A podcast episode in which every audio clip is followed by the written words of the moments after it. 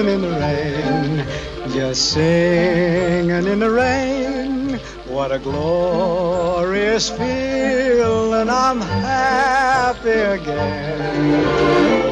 I'm laughing at clouds so dark up above. The sun's in my heart and I'm ready for love. Let the stormy clouds chase everyone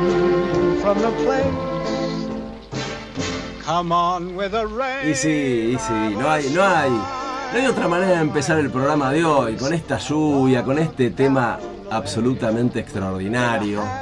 ¿eh? Bailando bajo la lluvia, por favor.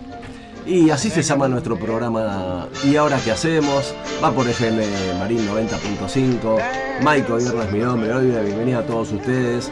Y bueno, y disfrutemos de esta lluvia. Qué más lindo que hacer radio con lluvia. ¿eh? Donde todo parece posible. Ahí llegan las chicas. ¿eh? Que no están mojadas, bien, no están tan mojadas.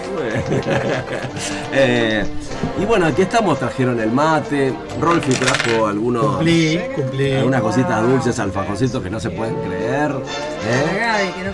Para que abran uno cada una. Días ideales para hacer radio también son los días lluviosos. ¿eh? No, no, no tenga ninguna duda. ¿eh? Como cuando estás tomando cafecito. Hoy también vamos a tomar cafecito con el café de la UCI, con la gente del café. ¿eh? Nos van a contar su proyecto.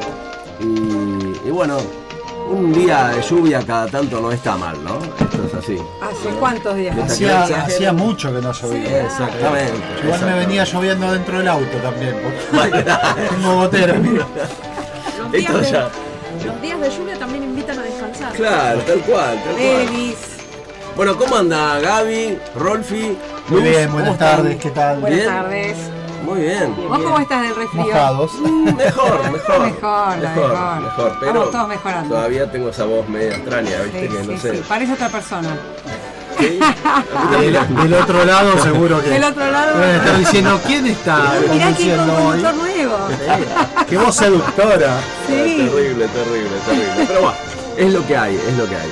Este, ¿Todo bien? ¿Disfrutan de la lluvia ustedes o? No. Listo. Espantosa. Tachame la doble. no me gusta. No me Tachame la generala y qué más? El 6 te Sí, tacho. todo, todo. El póker. Solamente si te podés quedar en la cama mirando una película con alfajores y chocolate. Ahí sí. Perdón, tenemos alfajores, Tenemos tenemos alfajores, chocolate, chocolate. tenemos mate, tenemos todo. Y usted se No queja. tenemos la cama, pero bueno. La cama y el la control cama. remoto, ¿dónde está? La cama el y el control remoto el otro día me quedé pensando, usted no, no, o sea, quiero que me entienda bien, no estoy pidiendo que se desvista en radio, no estoy pidiendo Ah, eso. bueno, no Pero No, no, no, pero ¿por qué usted nunca se saca lo que trae? Porque me muero de frío. ¿Y sabe, sabe lo que pasa, El señor? otro día estuvo con su, no sé, tapado, no sé qué era. Porque, porque los viernes me levanto a las 4 de la mañana Mm.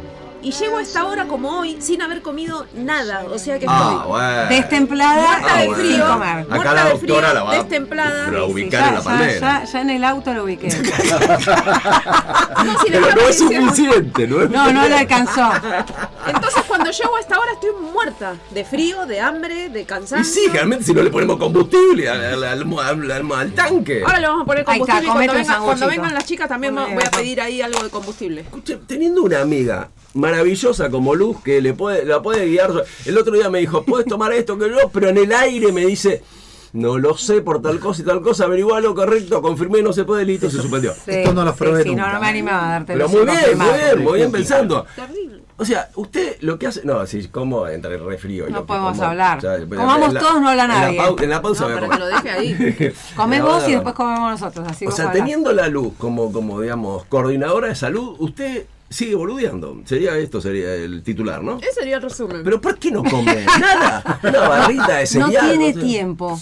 Ah, corre, bueno. corre, corre de un lado a otro y no tiene tiempo de comer. A las 4 de la mañana, Sí.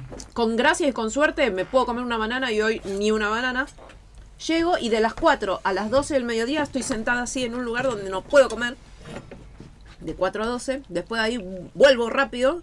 Cuando llego y acá, llegué, iba a dejar todas las cosas, iba a comer algo, se largó a llover con todo, así que no salí nada a ningún lado. Y acá estoy. ¿No te gustaría vos que te pase eso, no tener tiempo para comer? A mí me encantaría. No, no, no. no. No. Yo, Qué lindo no tener tiempo de comer, estás No, flaca. no, A mí me pasa, comer. pero yo aunque sea, viste, un showcito me compro en el kiosco, ¿entendés? No, me compro una comer. manzana, una banana, un par de, de- no sé, de, de, de barrita de cereal, algo, pero no puedo estar sin nada porque se, se- se cae el sistema. Es que cuando salís en la tele, viste, es muy difícil comer. ¿Salió la tele? Salió la tele, obvio. Hoy iba a ser el anuncio, Mike, Chan, para que chan. festejáramos hoy. No solamente. O sea, no- todo este tiempo ridículo que hemos perdido. No para- solamente el año que estoy ya acá cumpliendo acá con Eh, ustedes, aplauso, Ah, bravo. sino que hace siete meses que estoy en perfil en el noticiero. A la mañana. En el noticiero de. Yo sé, si, yo sé que si la golpeo es violencia de género. Ese, es famosa, es Si famosa. se llamara Gabriel le podría pegar un bife. Pero Es yo. No, para. la es Eh, yo soy así. No, no confirmaba nada Hace porque. siete meses y no nos dijo nada. Porque no quería confirmar nada. Eh, poquísima gente lo sabía. Hasta que se lo conté a mi vieja pasó un montón de tiempo. Creo que se lo conté a los cinco meses recién y ella es. Es eh, cierto, es cierto. eh, Rolfi, es rara esta mujer. Eh, es rara. Yo la enganché de casualidad, ¿eh? Ella me enganchó de la vi casualidad. en la tele y dije, uy, ah. Si no, Le tampoco dije se a lo toda mi familia. Cuestión que ahora ya quedé efectiva y estoy efectiva y ya firmé efectiva. Muy Así que bien. ahora ya lo podés contar. Con Fontevecchia. Bueno, contalo. Muy bien, Gaby. Felicitaciones, vamos a gracias. brindar. Sí, trae algo para brindar. ¿Me puedes explicar, Rolfi, cómo es esto? O sea, ¿cómo te bancás el éxito Pero- guardado siete meses? Yo, yo con mis amigos ocultos que tengo. Es low Bueno, perfil. ahí está. Un, un día va a decir el, el- el loco este de Charlie que me molesta, que quiere llamarme todos los días, García, no sé qué voy a hacer con él, y un día se viene con Charlie García. Bueno, ¿Me puedes explicar cómo guardaste eso? Porque, eh, porque es como que Pero cuando yo no- compartirlo con, aunque sea con una amiga, con... Sí, pero cuando no tengo algo bien 200 confirmado, yo digo, no me quería hacer la ilusión, entonces digo, no lo cuento porque me, si me hago la ilusión y después no es. Claro. Ya estaba haciendo, pero yo decía, pero si no llega a ser, y estaba haciendo ya, porque, bueno, Yo le decía, publicá, subí que está, que estás en la tele, subílo en Instagram. Ay, Claro. no, porque no sé cuánto va a durar. Y bueno, Bueno, contanos Ahora un la poquito. aprendí yo, ¿Dónde, que fuego. de, de dónde, de, de dónde, ¿De dónde está, digamos, es eh, el, al aire esto? es el noticiero, Sí. está en el canal eh, Net TV, Sí. es el canal de el noticiero de modo Fontevecchia, Ujú. que va todos los días. ¿De qué hora a qué hora? 8 de la mañana a 12 del mediodía. Mm. ¿Vos estás las cuatro horas? Las 4 horas, claro, cuando voy tengo que estar las 4 horas ahí, claro. No es sale que tres minutos, pero no importa. No estoy las cuatro horas hablando, No, porque no, cada no. uno tiene sus columnas, son un montón de columnistas, entonces está la columna de, de política, de economía, de espectáculo, yo hago microeconomía. Ajá. Eh, Temón, ¿eh? y todo depende, primero van cuando arranca, bueno, eh, arra- arranca él con su editorial y después van siete entrevistas hay por día, hay siete entrevistas al aire. ¿Vos haces una? No, no, no, Ah. siete entrevistas que son las que hace él. Ah, sí, sí. Fontevecchia. Un poco narciso, muchacho. Y hace esas entrevistas y No en el comparte. Yo medio... rebajo mi, mi, mi cuenta. Y en el medio van eh, mechando las, las notas de los columnistas. Ajá. O sea, que hablan de economía, de, de, de economía, de política, O economía. sea que podríamos decir, como dice Mirta, que este programa trae suerte también. Podría decir. Sí. Si sucedió hace siete meses, Sí. hace un año que usted está acá, Sí. a los cinco. Y lo bueno también es que cinco podemos, vecinos. podemos ampliar los temas y puede ser algunas columnas de microeconomía también. Exactamente, ¿cómo que no? Ah, mirá qué bien. ¿eh? Tuviste usted genial. así, digamos, no se saca el, el- el tapado también, igual. no, sí. está allá? No, no, no, no. Ahora quiero que No, allá, allá le ponen calefacción para decir. Claro. Allá está con unos escotes muy Oh, lentos. ¡Ah! Hay que ver qué canal es. ¿Dónde lo podemos Tienen ver? que ver, No, lo que es el yo- 23, ¿no? De, del... sé, de mi de tele cuál- es el 23. Claro, creo. depende de cuál es el... Sí. sí. Ahora, Luz, no ¿cómo, sé. fue, cómo, ¿cómo fue ese momento que descubriste que Gaby estaba Y ahí? yo dije, uy, este Gaby. Y le llamé a toda la familia. Miren, esa es amiga de mamá, le dije. Ah, mandaste. Entonces le dije, te estoy viendo en la tele, ¿cómo puede ser que no avisaste? Y ahí estabas una vez por semana o te llamaban cuando te tenías que ir si no cubrías, medio fue así, ¿no? La y ahí me mandó la, ella por teléfono, me mandó todos los links. Ahí le dice, mandé unos links de las notas. Para claro. verla. Después te voy a mandar unos links de las ¿No notas. drama también. que tome? Pero esto fue hace poquito. Sí. Lo que lo tenía eh, todo escondidito. Claro. Y, Ese es mi amigo. Y, mm, yo dije, bueno, cuando ya lo tenga bien, bien Cocinado. Cocinado, ahí, Ahí. lo voy a decir. Y como cocinado lo tengo hace una semana que firmé. Hace una, justo el viernes. Qué loco, ¿no? Justo el viernes. sí, sí. Bueno, lo primero que te quiero decir que me pone muy feliz. Porque Gracias. sos. Creo que nosotros, todos, somos del Club de los Remadores de la Vida, así que. Que nada viene por. Pero vos sos ¿no? la mejor. No, no, mira, me sacaste las, las palabras de la boca y esto vamos a compartirlo también con la audiencia. O sea, todo lo que dijimos hasta ahora no lo compartíamos. Pero... Nadie está- escuchó. nadie Quédate escuchó. tranquila que ni Nadie- escuchó ni se está grabando. Acá te olvidás. ¿viste? Acá como estamos hablando así como si fuera un grupo de amigos, te olvidás que estás en la Es radio. una pero- charla de claro. café esto. Claro, exactamente. Bueno, entonces, eh, para compartir también con, con la audiencia, la meritocracia. Hay que hacer eh, el mérito, el mérito al esfuerzo, a laburar, a remarla, o sea, Levantarse a las 4 de la mañana como haces vos. levantarse a las 4 de la mañana, irme hasta Barracas, o sea, cuando me decían, vos estás loca, de- después de haber hecho toda una carrera de derecho, donde también llegaba a cualquier hora, y yo en algún momento dije, nunca más hago esto, digo, eh, salir a las 11 como salía de allá de Figueroa del Corte y Pueyrredón, llegar a las 2 de la mañana a mi casa, cuando vivía allá en Tigre, en Pacheco, y después resulta que la vida ahora me vino con esto otra vez y a remarla de nuevo, levantándome a las 4 de la mañana, pero digo, el esfuerzo vale, entonces hay que hacer el esfuerzo para lo que uno quiere, ¿no? Si vos querés buscar algo y querés, tenés que visualizarlo y, y no importa el esfuerzo que sea, no tenés que pensar en el esfuerzo, o sea, sabés que implica esfuerzo, porque obviamente te cuesta levantarte a, la- a las 4 de la mañana, no comer o... La carrera yo la hice a full, con intensidad, pero yo porque también me exijo un montón de lo que por ahí no era necesario, yo me reexijo. Y estoy contenta de que me haya dado el, el, el- resultado, porque el esfuerzo ese que yo hice y remar y todo eso, lo vieron y también tengo que agradecer. O sea, que Perfil es una empresa que te abre las puertas.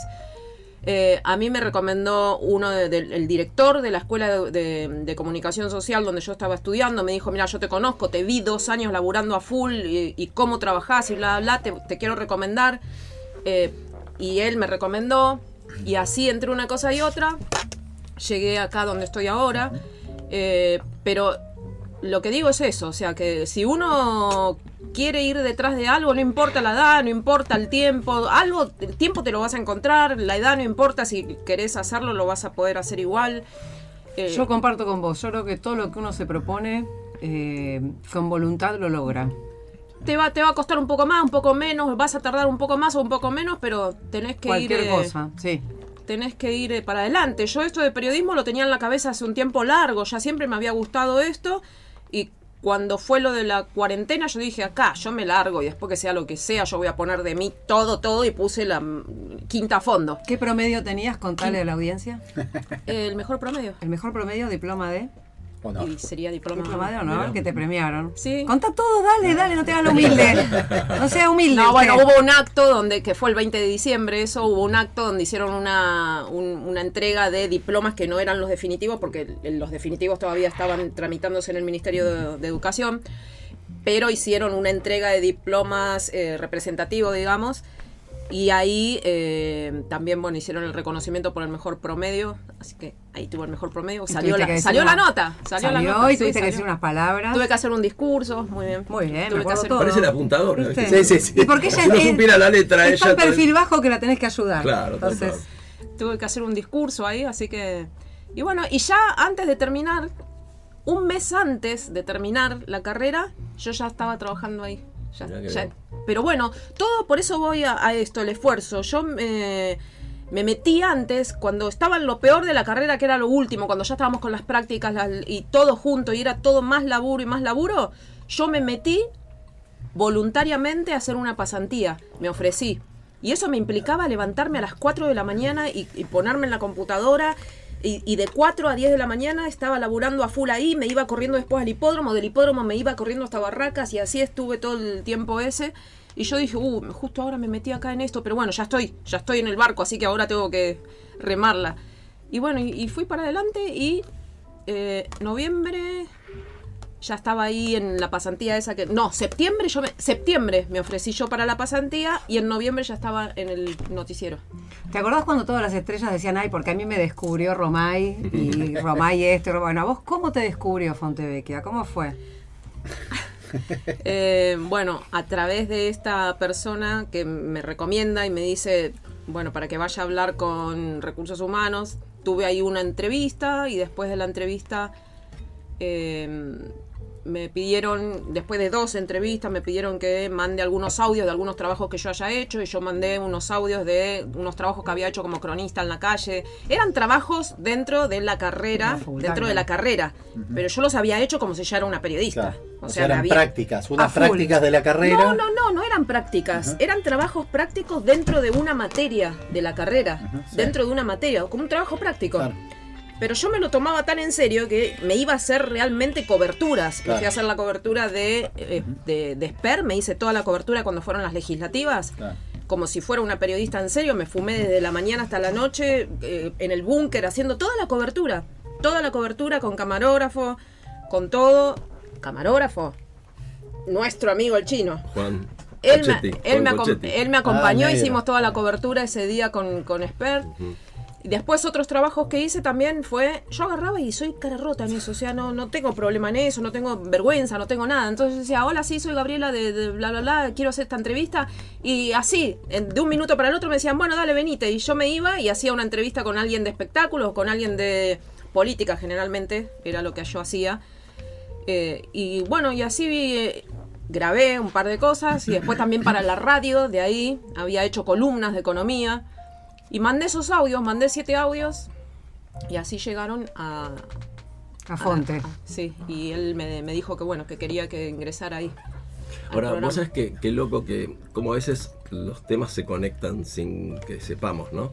Hoy venía mm, este, en el auto con Sofi, con mi hija, y no sé por qué salió el tema de, de una charla que yo tuve con mi terapeuta, ¿no? Y, yo le contaba cómo a veces uno tiene más cosas en común con los viejos de las que conscientemente supone, ¿no? Y, y entonces este, le, le contaba que mis viejos, siendo inmigrantes y todo lo demás, yo nunca los escuché decir no se puede. Pero de verdad, nunca escuché no se puede o no podemos. No lo escuché nunca. Era como el, el silencio, digamos, sumado al esfuerzo y a la. Y a, digamos, a, a- Bueno, ellos le decían sacrificio, ¿no? A mí no me gustaba tanto la palabra sacrificio. Eh, pero sí el esfuerzo y la dedicación. Y, y se llegaba. Yo me acuerdo. Yo, hoy quizás es difícil traspolarlo, pero cambiar la heladera. Era cuando cambiamos la heladera y mi viejo que hacía un cálculo decía, bueno, habrá, Claro. habrá que hacer más horas extras. Y hacía las horas extras y terminamos cambiando la heladera en algún momento, quizás no tan rápido como otros, porque bueno, el viejo era todo a base de laburo, había que... Digo, y así todo. Qué loco como eso te termine, se termina incorporando con vos. Totalmente. Y, y sí. es esto de, de la cultura De del esfuerzo, de- de- del mérito, de ponerle para adelante, ¿no? Eh, cómo, cómo a veces el ejemplo es más, esa semilla termina dando frutos más que un montón de palabras que te puedan decir. A mí, ¿sabes qué me decía mi papá? El no ya lo tenés. Claro. Tal cual. O sea, Tal intentalo. Exacto. Cambiar no. Exacto. Y esas cosas te quedan, como decís vos. Exacto. Sos chiquita, aparte ves el ejemplo.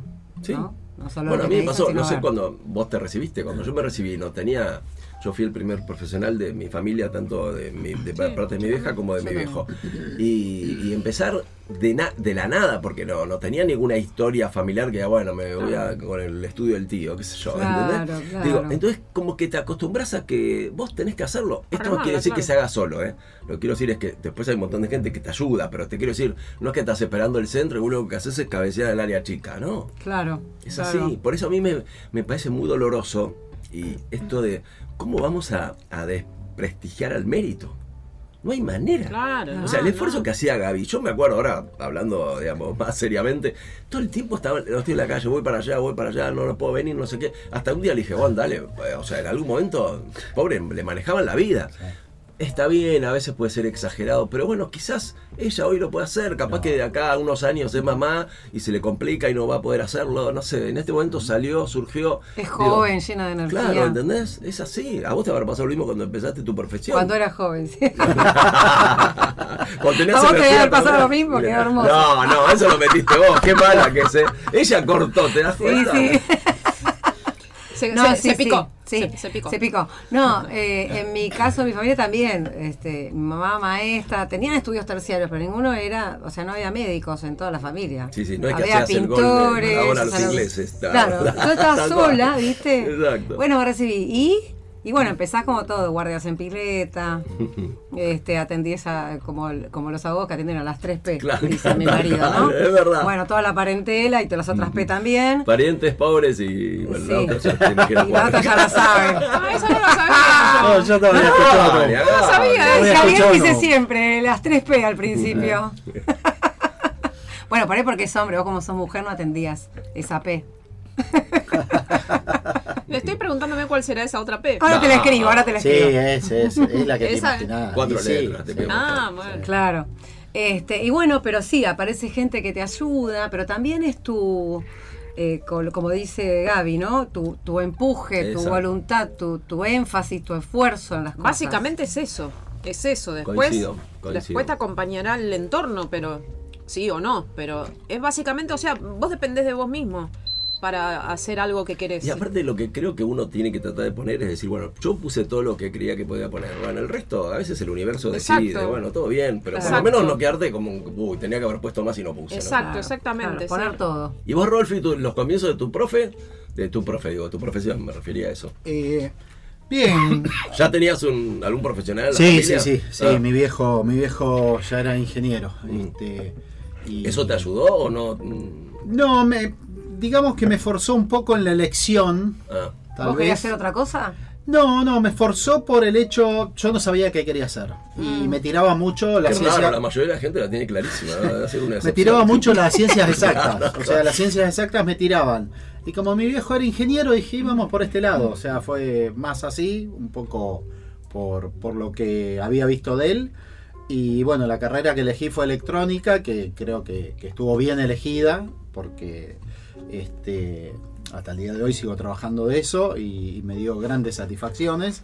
Eh, pero después también tuve, eh, yo tardé como 8 o 9 años en recibirme, porque había unas materias, este, una puntualmente que era un filtro, éramos muchísimos. Es la que te abre llave En después ingeniería, claro. Está a la mitad de la carrera más Mm. o menos encima, la podrían poner antes, ¿viste? Bueno, entonces sí, en todas las carreras, en medicina Sí, también hay una que también. filtro y, Y- tenés que estar darle por ahí dos veces. Claro, pero anatomía por ahí, que es anatomía. Esa es está media- primer año. Las Pero- peores son microbiología, química. Pero anatomía también es media filtro, ¿o no? Y, la tenés al sí. principio, ahí quedan muchos en anatomía. Claro, ahí es si te impre- para saber si te impresiona y medicina lo tuyo o no. Claro. O sea, ya no perdés más tiempo. Porque El primer año te das cuenta. Los que se impresionan quedan todos. Quedan todos afuera, se van. Acá no, viste, acá es como que la tenías, no tenías un, un prefiltro. Claro. Y ya habías hecho media carrera, igual, te digo que la mitad o más se iban, porque era una, era una materia que costaba muchísimo aprobarla, de hecho yo tuve siete cuatrimestres para aprobarla. Claro. Y, y bueno, podría haber desistido, pero no, porque cual. también pensaba y decía, La vida es así. ¿qué otra cosa hago, no? ¿Qué otra cosa? Tal cual. Este, y digo, no, ya la voy a pasar, o sea, es, es cuestión de tiempo. Y bueno, y así la pasé, después seguí y terminé, o sea, tuvo, tuvo también sus su problemas, su, su sacrificio, su esfuerzo y, y que después dio los frutos, así que... Ahora, ya que estamos en esto, ¿no? A ver a ustedes si les pasó lo mismo en cada una de las profesiones. Eh, bueno, acá tenemos una en común con, con Gaby, pero digo, eh, ¿viste que cuando uno termina la facu, que se supone que ya tenés todo para salir a la cancha, es donde sentís no sé nada? Sí, claro. Cuando No, llega el cliente por primera vez y vos decís, sí. ¿qué hago con No, este totalmente. pibe? ¿entendés? Y el tipo te pone una sabiduría que vos no tenés. el tipo sí, te dice, sí, bueno, sí. supongo que usted, doctor, debe saber. vos, vos haces silencio. No tenés la más En el idea. peor de los casos le decís, por suerte, en el caso de Luz, eh, no sé, debe ser eh, difícil hacerlo, pero en el nuestro decís, bueno, déjenmelo estudiar, Claro. lo vemos mañana. Que, pasó Bueno, no se enferme ahora, venga mañana enfermo. Claro, en tu caso no se yo. puede. Aguánteme un poquito que voy a leer el, Claro, el manual. que voy a La repasar. página 36 que estaba justo ese síntoma. Eso, eso es No, sí, totalmente, totalmente. terrible. Vos salís con, además, salís con mucha teoría que, y poca práctica, al menos en ingeniería, siendo una carrera así tan, tan práctica, Claro. salís con poca práctica, muy poca práctica. Y yo me acuerdo que yo empecé a trabajar ya estando en el último año cuando tenía que, estaba dando los últimos dos finales y, y la tesis tenía que hacer, o el trabajo profesional, no se llamaba más tesis, y, y entré en Telecom con una pasantía, con una beca. Ah, Y, y también, viste, eran un montón, bueno, entramos ocho, entro en Telecom y empiezo y justo caigo en el, en el grupo de fibra óptica. Se estaba haciendo el primer tendido de fibra óptica acá de larga distancia en el país. Y, y yo había elegido una materia que era optativa, que era de fibra óptica, de pedo. pero bueno, la elegí. Esas casualidades Claro. hermosas de la vida, Claro. ¿no? Y, y bueno, y había aprendido toda la teoría de la fibra. Y después cuando llego ahí encima me meten en el Y grupo quedaste de, como un genio. de pruebas. No, ¿Cómo sabe este pibe? no, no, no, no, no, al contrario, porque me meten, claro, alguno habrá visto, che, mirá, este justo hizo fibra óptica, mandémoslo a la parte de pruebas, que vaya a hacer todas las pruebas, este debe saber. Y no tenía ni idea cómo se probaba. Ah, la práctica te Claro, faltaba, claro. exacto, la práctica no la tenía, entonces llegué ahí y dije, ah, y ahora, igual había gente que ya hacía tiempo que estaba, conocidos, que todavía este, tenemos muchas anécdotas. No, y el silencio, la cara de pensamiento ayuda también. para- Sí, para pero, la pausa. pero bueno, vos ¿Qué llegaste hago? ahí. ¿Qué digo? Me acuerdo, llegamos el primer día, no teníamos sillas. Primer día llegamos a Telecom, esto era en el Rulero, el edificio del Sí, Rulero. de me ahí de, acuerdo, claro. Este, Libertador y, Y la 9 de julio. Sí, claro. Y llegamos y en el sector no le habían llegado los muebles para el ingreso de los nuevos este, eh, trabajadores. Así que nos sentamos en unas cajas de monitor. Justo habían llegado sí las computadoras, estaban las cajas de monitor con los telgopores adentro. Sentamos ahí y vino uno que era del grupo de, este, de, de fibra de la parte de testeo, de pruebas. Y, y me dice, usted sabe, encima ni me tuteó, un hijo de puta que tiene un año más que yo. Este, somos muy buenos amigos hoy en día. pero- Bueno, menos mal. "Ust- ¿Usted tiene conocimiento de pruebas de fibra? No. Bueno, acá le traigo para empezar, me trajo todas las normas de la ITU, que son los estándares. No ni cómo empezar. Un, un coso así, estudie esto y después vamos a ver cómo se hacen las pruebas. Yo empecé, nunca había visto de eso de, de la ITU y qué sé yo. Empiezo a mirar así, aparte con todas las explicaciones teóricas de por qué. Uy, esto ni en pedo. Leí dos páginas, quedó ahí, listo. Era, era un boludeo, viste, como, como la prueba de fuego de, del recién ingresado. Claro. Pero, pero bueno, así que este, la verdad que también tuvo sus frutos y, y rindió. Eh, agradezco ahí los primeros trabajos, aunque no supiera nada y no tuviese idea, pero después uno se va haciendo, se va haciendo. Sí, Se sí, va haciendo, te vas acomodando, va- te lo vas rebuscando y, y aprendés este, o adquirís el conocimiento que, que necesitas. No, es muy, es muy fuerte ese, ese salto, ¿no? Por más que uno, eh, digamos, supuestamente trabaje en, en algo que tenga que ver con la profesión, no es lo mismo. No, y aparte, en los meses previos, por lo menos a mí me pasa, me pasó en la Facultad de Derecho, me pasó acá cuando estaba por terminar periodismo, me empieza a agarrar esa melancolía. Los meses previos, cuatro meses, ya empiezo. Los últimos cuatro meses de la carrera, cuando ya sé que se va a terminar la carrera. Ay, como que te pasa para fin de año, que arrancas en septiembre, octubre con la, Es- el análisis Es, es- sí. del término de Exactamente, exactamente. Me empieza a agarrar esa melancolía. Yo Claro. no puedo cortar. Eh, tengo cosas donde me cuesta cortar todos los ciclos, cualquier ciclo de la vida. Entonces son puertas que se tienen que cerrar y yo no las quiero cerrar. es como que digo, no, me resisto a cerrar Claro, los la ciclos. mochila hay que despejarlo un poco. Entonces, claro, digo, terminar una carrera es cerrar un ciclo, terminar lo- la otra es cerrar un ciclo, el, Pero no que se te termine el año es cerrar un sí, ciclo. pero no se te mezcla la alegría de que estás arrancando el proyecto ahora en el canal de la radio que venís a hacer. Sí, bueno, con el ahí, cierre de estudiantes. ahí no sí sé lo qué. se, se dio como en paralelo. Claro. O sea, yo no sabía, nunca esperé que se me iba a dar así en paralelo, ¿no? Eh, eso. Pero eso me, me, me, digamos, me amortiguó un Claro. poco esa tristeza que me estaba agarrando de decir, bueno, ya está, se, termina acá. O sea, en dos meses ya termino, vuelvo a mi casa y, ¿Y ahora qué? miro la tele desde el otro lado de los botoncitos, como siempre le digo a, a Juan, le digo, eh, che, estoy acá del otro lado de los botoncitos, ¿cuándo me vas a llevar del otro lado? Siempre le decía yo a Juan, ¿cuándo me vas a lle-?" Lo veía ahí porque me mandaba fotos, estaba en un programa y me mandaba fotos desde ahí, atrás de la cámara, y yo le digo, estoy cansada de verte al otro lado de los botoncitos, le digo, ¿cuándo me vas a llevar ahí adentro? Le digo. Y no Siempre tardó mucho. siempre le decía eso, entonces, bueno, esa era la melancolía como que me agarraba. eh. Otra vez volver a mi casa y mirar desde el otro lado de los botoncitos. ¿Y pudiste superar el tema este? Viste que cuando uno se empieza a enfrentar a las cámaras, cuesta lograr la naturalidad. Yo nunca había estado delante de una cámara y de hecho, estar adelante de una cámara de celular, a mí siempre me pasó esto, decir que no podía mirar la cámara del celular, sentía que se me entrecruzaban los ojos, que no podía mirar la cámara y no sabía O sea, dónde ¿a quién mirar. mirás incluso? ¿A que quién no sabía, mirando? exactamente, que no sabía dónde mirar, que terminaba mirando para cualquier lado en, en un simple celular y estando yo con el celular así. Y el primer día me dijeron, bueno, salís al aire. Y entonces yo dije, bueno, o me desmayo y me caigo muerta ahí rodando. En vivo era. En vivo. Hubiera estado divertido. Salís al aire, bueno, listo. Entonces, Subí La el pers- rating. Sí. la persona que estaba ahí atrás de la cámara, está en la cámara, él me dice, la persona me dice, el camarógrafo me dice, bueno, no te hagas problema, dice, eh, yo me voy a quedar, fue idea de él, yo me voy a quedar parado acá atrás de la cámara y vos me vas a mirar a mí. Yo le dije, bueno, dale, por favor, no te muevas de ahí, yo te voy a mirar a vos.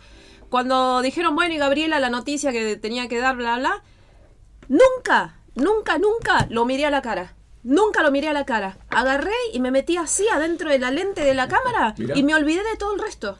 Solamente tenía contacto con la cámara O sea, cuando y con el- aquella luz, ahí Sí, fuiste yo ahí. nunca lo miré la cara al, al- al pibe que estaba atrás de la cámara. Me olvidé que estaba ahí, me olvidé de todo esto. Simplemente tenía la cámara ahí, lo que yo estaba hablando, y mirar allá la pecera donde están los productores que te hacen la seña de redondear, cerrar, ¿Y la vuelta. ¿Y te, te viste después? Mm, No, no. Ah, Para no. verme tardé cuatro meses. Mira. Cuatro meses que aunque estaba todo grabado yo no me... No, ¿No querías? No, no, no, no miraba nada.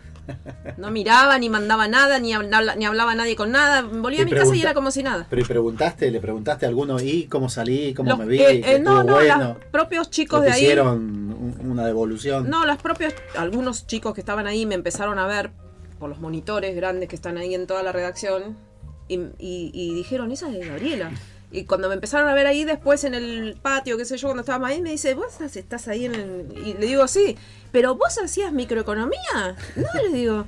Y me dice, pero parece que, que, Que que supiera. supieras del tema, dice. Parecía que eras especialista. Parece que ese- sabes. Parecía, parecía que eras especialista en ese tema. Le digo, Naciste no- para la cámara, Gaby. no porque preparo el tema, le digo, pero o sea, tenés que entender el tema primero de lo que estás hablando. Si no entendés lo que estás hablando, no podés hablar de memoria. porque- No, pero igual vos podés saber del tema, Y pero otra cosa es tener mal. una cámara adelante. y aparte transmitirlo mal. Claro, y se te, te empezás a tartamudear o... Y- Bueno, Y- por suerte no me pasó eso. Y después le dije, che, nunca te miré la cara. Digo, me olvidé que estabas ahí. Y dice, bueno, mejor. Y, y me metí así en la cámara y me pasa eso, que es la cámara y para mí desaparece todo esto. Me pasa eso, por suerte, es como que me bloqueo de acá como un caballo, como si me pusieran acá, y para mí está, existe la cámara y existe la producción, allá del otro lado de la pecera, que es donde me van a decir si estoy muy, muy que redondee, que corte, que, que alargue el tiempo, el reloj ahí adelante, pero es la cámara, todo acá, el resto de la gente que está acá, la cámara allá, todo eso para mí desaparece. Sí, pero igual es difícil que te mientras vos estás hablando, concentrada, mirando Bueno. la cámara, que te, alguien te diga, seguí, eh, no, Bueno, acortá. eso- Te llegan a decir seguí, te quedaste sin material verbal y y ¿qué haces? Bueno, y tenés que pilotearla. O sea, Claro, eso es. eso. Claro, te hacen el chicle, ¿no? Como que tiran el chicle. Tirá. Claro, así o así. Pero cuando te dicen así, redondea. ¿viste? Bueno. Todavía. Cuestión que eh, estar conectado, lo, lo primero que te cuesta más, que yo no sé cómo lo hice el primer día, pero es lo que más te cuesta, es estar conectado acá y que vos escuches todo lo que están hablando allá, lo que le hablan al otro, lo que le hablan al Uh, eso otro, terrible, mientras vos estás hablando. O Y te sea, hablan por la cucaracha, Claro, dicen, ¿no? mientras vos estás hablando, alguien te está hablando acá. Entonces vos, tu cerebro tiene que estar dividido en lo que vos estás hablando sin perder lo- el hilo de lo que hablas y estás escuchando todo lo que le están diciendo a otro o lo que te están O diciendo a vos, vos, mismo. Claro. Ay, ¿eso te pasa? ¿Cómo haces?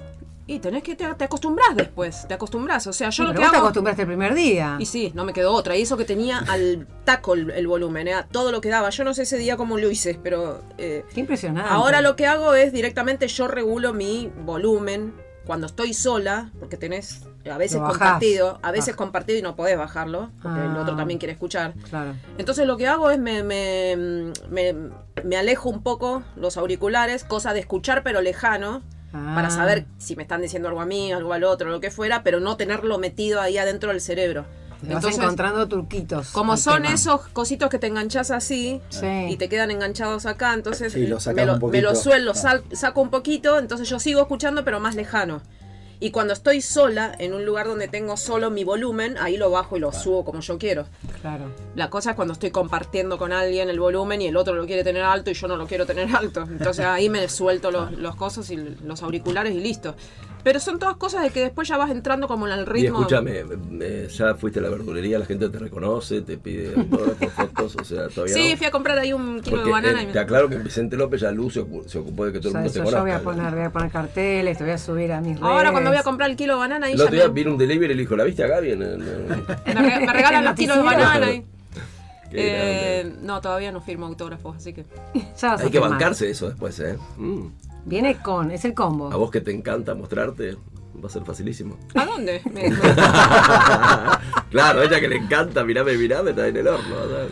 Claro, y, bueno, le firmaré un autógrafo y se lo mando por correo. No, ¿cómo vas a hacer con la parte social? Viste que muchos se encuentran, hacen reuniones en sus casas. No vas a poner casa nunca. Eh, que me caigan, vos decís que, que me caigan de sorpresa en mi Claro, casa, como quería vamos a hacer Claro, sea, un año que estás al aire La y visita- van todos a tu casa. La visita de sorpresa, decís Sí, vos. le va a encantar. que Festejamos, yo festejo desde el balcón y, y todos los otros festejan de ahí.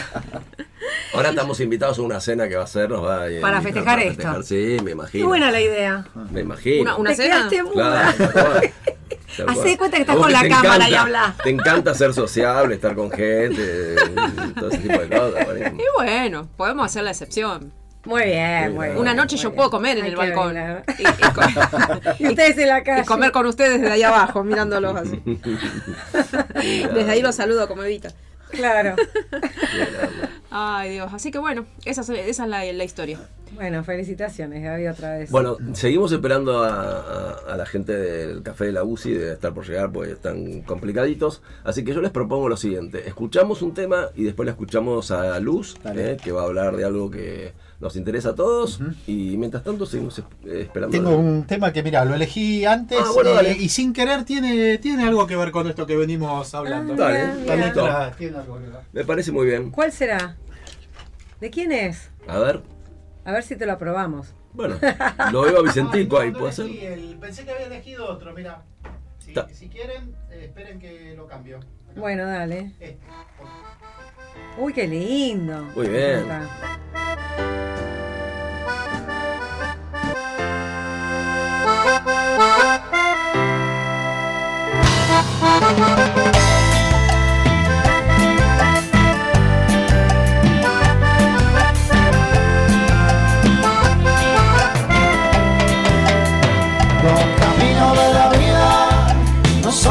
Yo esperaba, no son lo que yo creía, no son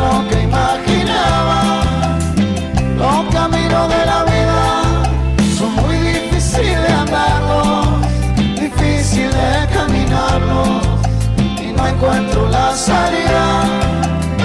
Yo pensaba que la vida era distinta y cuando era chiquitito yo creía que las cosas eran fáciles. ¿Cómo es que mi madre preocupada se esmeraba por darme todo lo que necesitaba? Yo me doy cuenta que tanto así no es. Porque a mi madre la veo cansada trabajar por mi hermano y por mí. Ahora con ganas quisiera ayudarla y por ella la peleo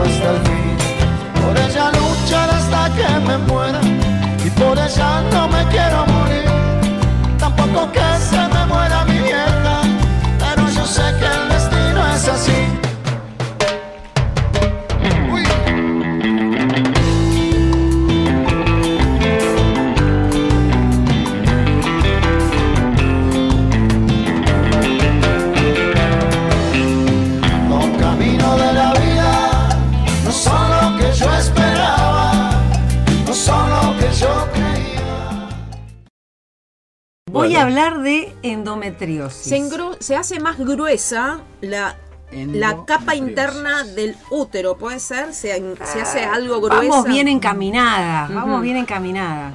¿Vos, Rolfi? No, la Ni escuché, idea. la he escuchado. La escuchaste. he escuchado, sí, pero no. Endometriosis no sé de qué se trata. es presencia de tejido que normalmente está en el útero, como vos decías, pero está localizada en otra parte del cuerpo. Puede ser ahí en los aledaños, puede ser en, en- en pelvis, en, en- en intestino, en recto, vejiga, O sea, ovarios. primero o segundo cordón sería más o menos. Claro, pero, pero se puede ir también al tercero, al al tercero del conurbano, Uh. ¿viste? Ah, puede irse a otro más lejos, más Ah. lejos, ¿Y a sí. cualquier lado puede llegar? o? Puede llegar a cualquier lado, sí. Eh, ese tejido, para que, se, para que la gente entienda, es el tejido que normalmente en la menstruación se desprende, Claro.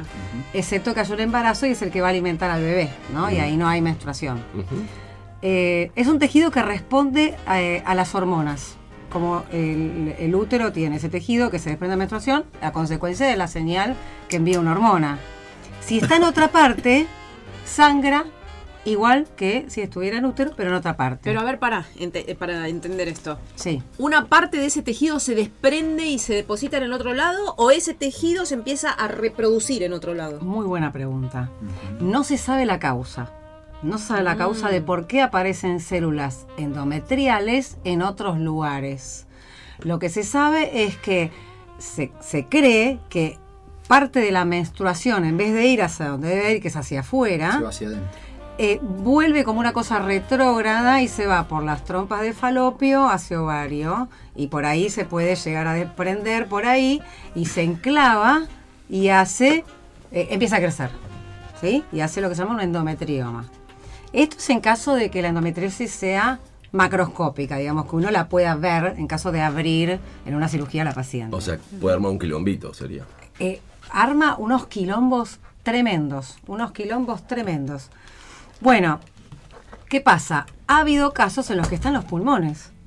Entonces, hay pacientes que están tosen, tosen con sangre. Con sangre, claro. Y eh, cuando van al médico les empiezan a estudiar toda la vía respiratoria, todo. En realidad, la pregunta que falta, por suerte, es muy infrecuente, pero coincide con la menstruación. Entonces ahí se ve que es tejido endometrial que estaba en pulmón, entonces la paciente tose sangre.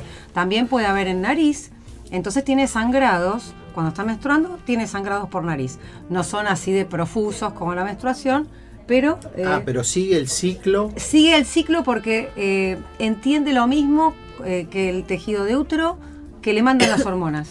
Porque es la misma célula, es el mismo tipo de célula. Entonces responde a todos los estrógenos de las mujeres. Claro, entonces esté donde esté, viene, sale sangre. cuando viene el ciclo menstrual, o sea, Exacto. empieza también a si nariz sale por nariz, si la tiene en intestino, sangra adentro de la cavidad abdominal. Mm. Entonces es hiper mega doloroso, porque es como un dolor de apendicitis, que eh, cuando se produce el líquido en el apéndice, que se libera ahí o se rompe el apéndice, es un dolor que es punzante, es como un, un cuchillo, como agudo, un retorcijón. Bueno, todo eso sienten las mujeres que tienen endometriosis en diferente grado. ¿Y por qué cuesta tanto encontrar la causa? Con, con todo el avance de la medicina, ¿por qué es tan difícil? Está eh, como un poco ninguneada, como se relaciona con el ciclo menstrual. Es como que, bueno, es así, te duele la menstruación, ¿viste? Y bueno, sí duele. Entonces eh, la abuela, ¿se acuerdan? La abuela con la bolsa de agua caliente panza abajo. O sea, que no es normal que te acostada. No, Mira. no tiene que doler. No tiene que doler. Bueno, síntomas, vamos a los síntomas. Menstruaciones abundantes e irregulares. O sea, el ciclo puede, en vez de 28 días, puede durar más, menos, 3, 4, 5 semanas. Eh, infertilidad, que es lo que le asocia a mucha gente con dificultades para quedar embarazada. Y el dolor, que para mí es el clave, porque una persona no puede vivir con dolor. Eh, las causas ya la dijimos, en general hay eh, hermana, madre, siempre alguien con endometriosis en la familia, en ese caso hay que descartarlo porque es muy probable que si hay dolor en la menstruación, la causa sea endometriosis.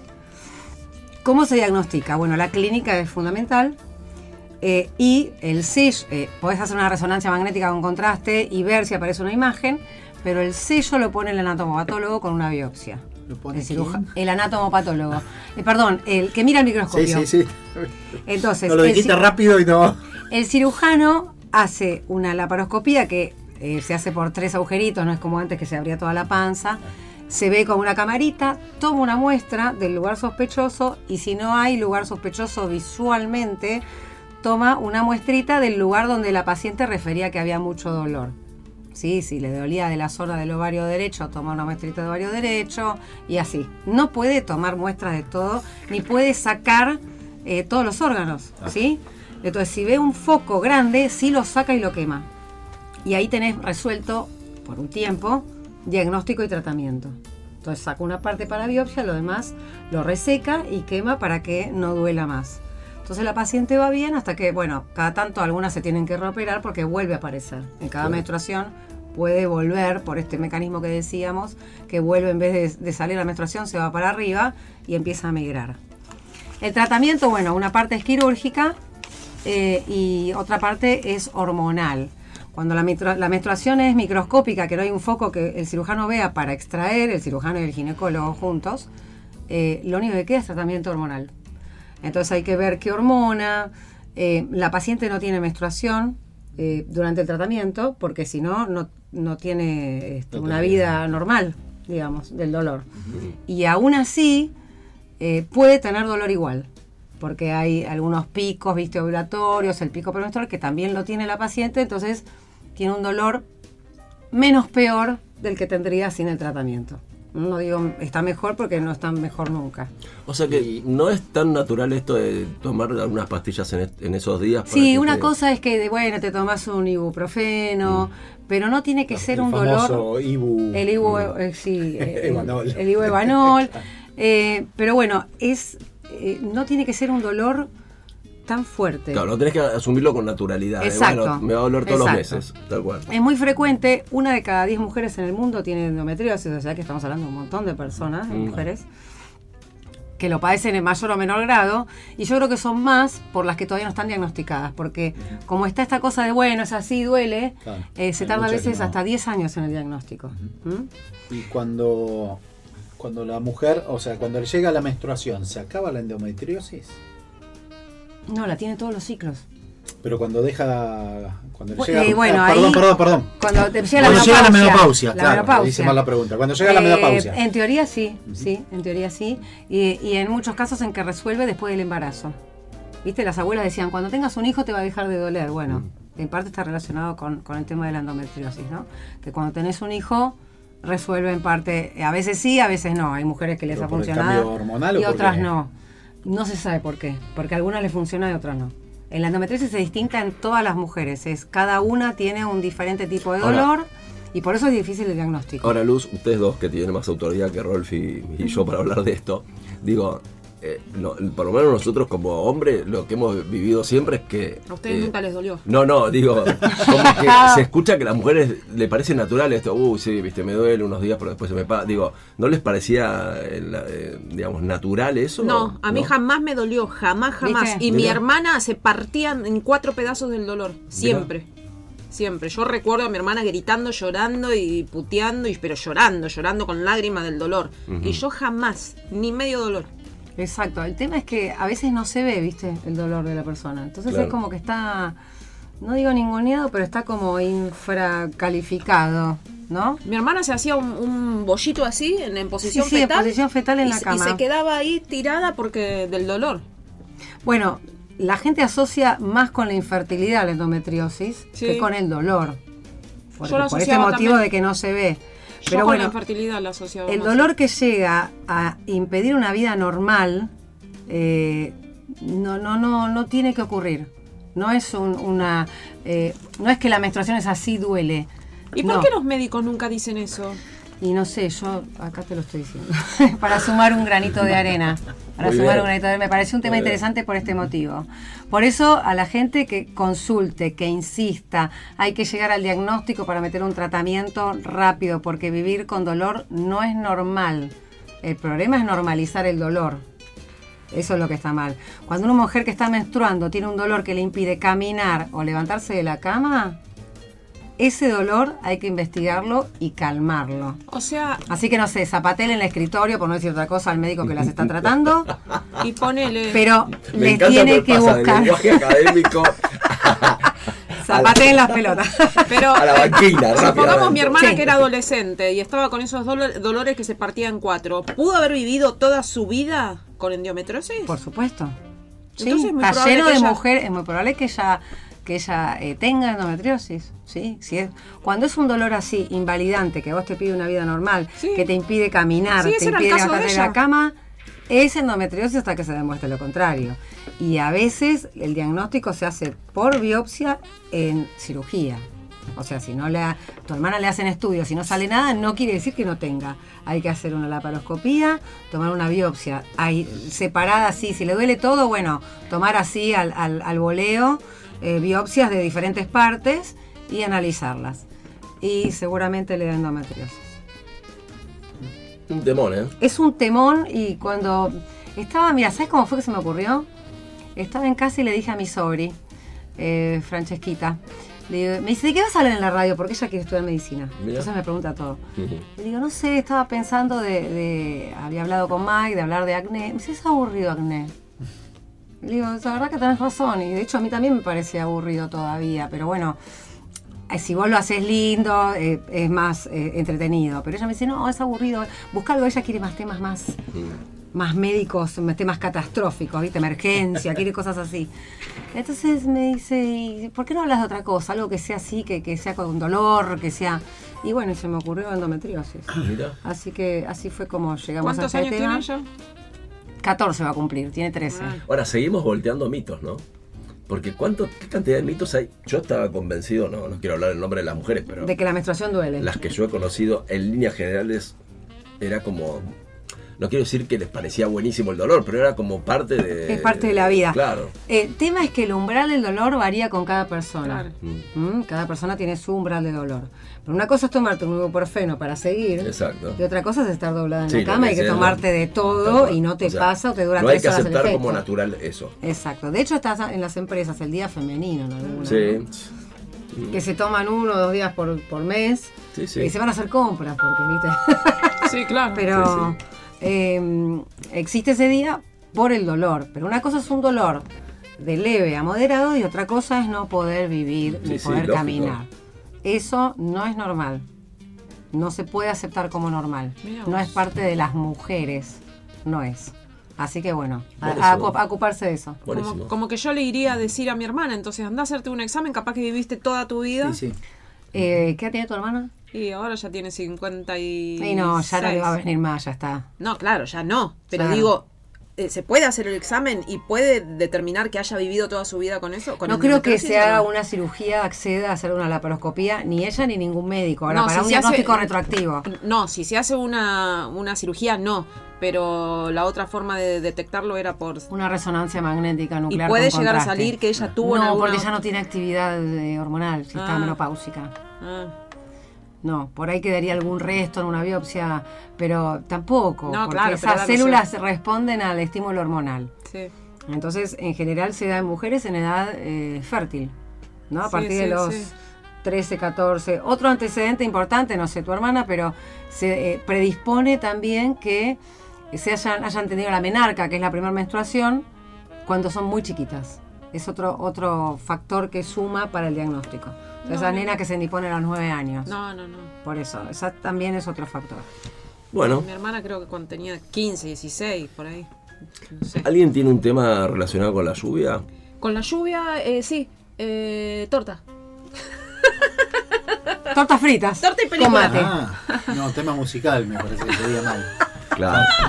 Vos no dijiste. Yo, yo eh, dije, tema para hablar, torta. Si es tan amable, le ponemos un, Ese el tango ese de la tarde gris.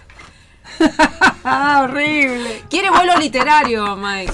Ponele Si vuelo. no tienen, yo tengo uno, por eso les pregunto. A vos, eso. por- vos haces esto para Eh, decir vos el hagamos tema. Purple Rain. No, no, no. Pongamos Purple Rain. No, por eso le estoy preguntando, porque a ver si ustedes. Purple tienen- Rain. Como quieras, dale. No, ella, él quiere otro. no, no ¿Vos como quieras, ningún problema. Pero no, la, noche recién empieza, la tarde, la tarde lluviosa.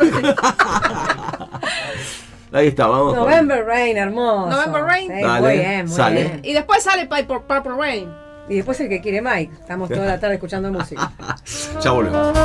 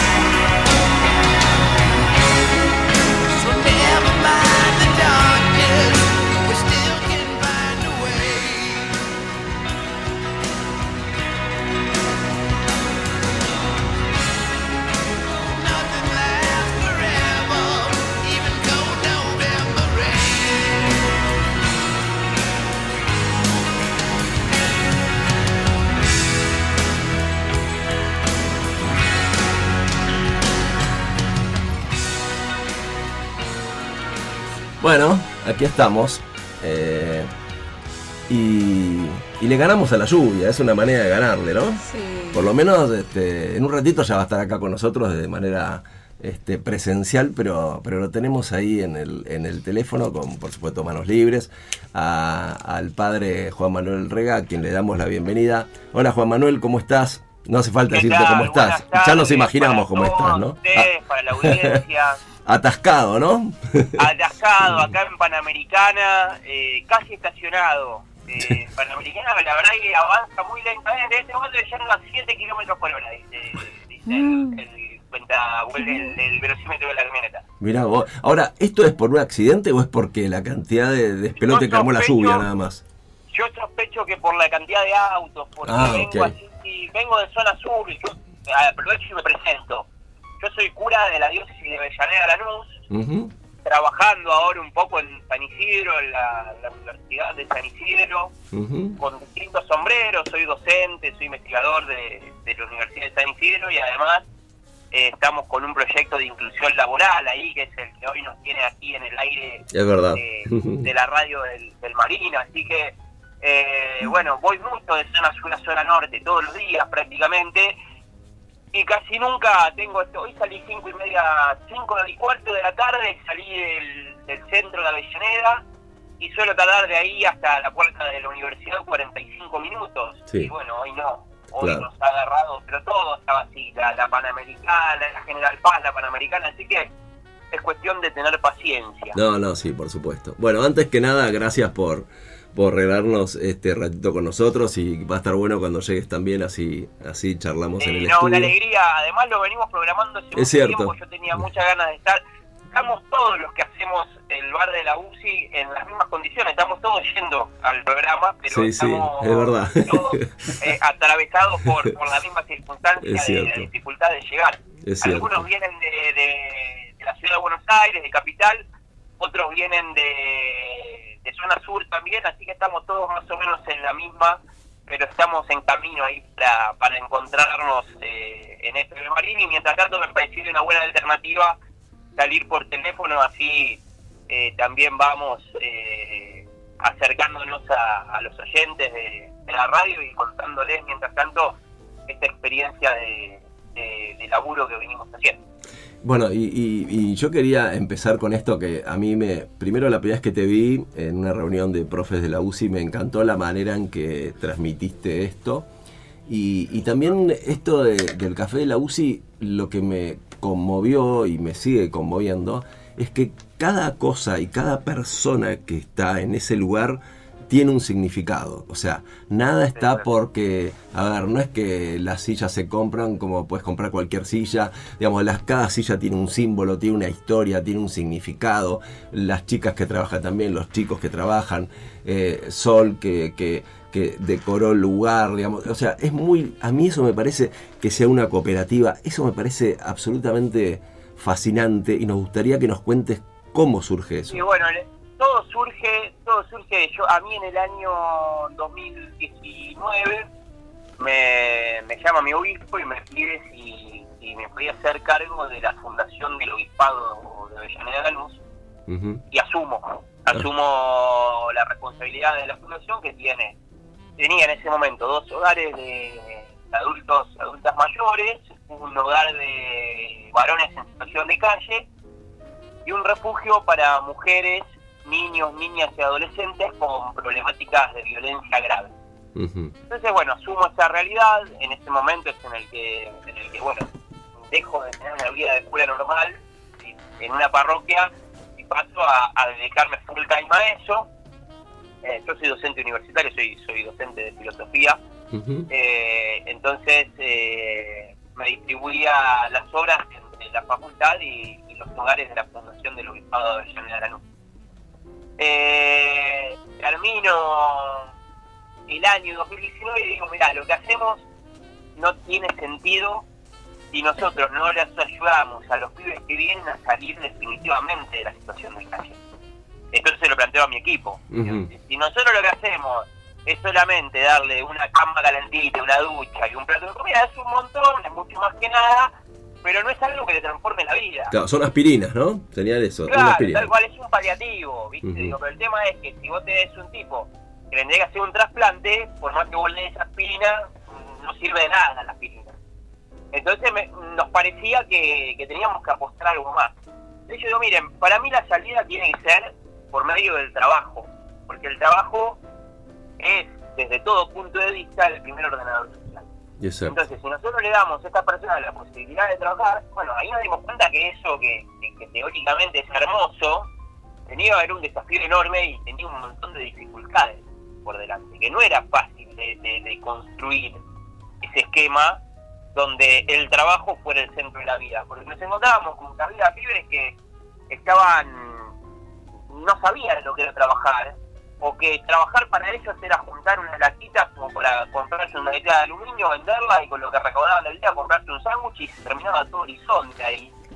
Y que, y que ellos creían y estaban convencidos de que no podían aspirar a independizarse, a no vivir en un refugio, no vivir en un hogar, y que mucho menos creían que se podían alquilar un departamento, una, una habitación, o- o que podían eh, el día de mañana construirse una casa. O sea, no se sentían parte de un proyecto que, que les otorgara un orden a su vida.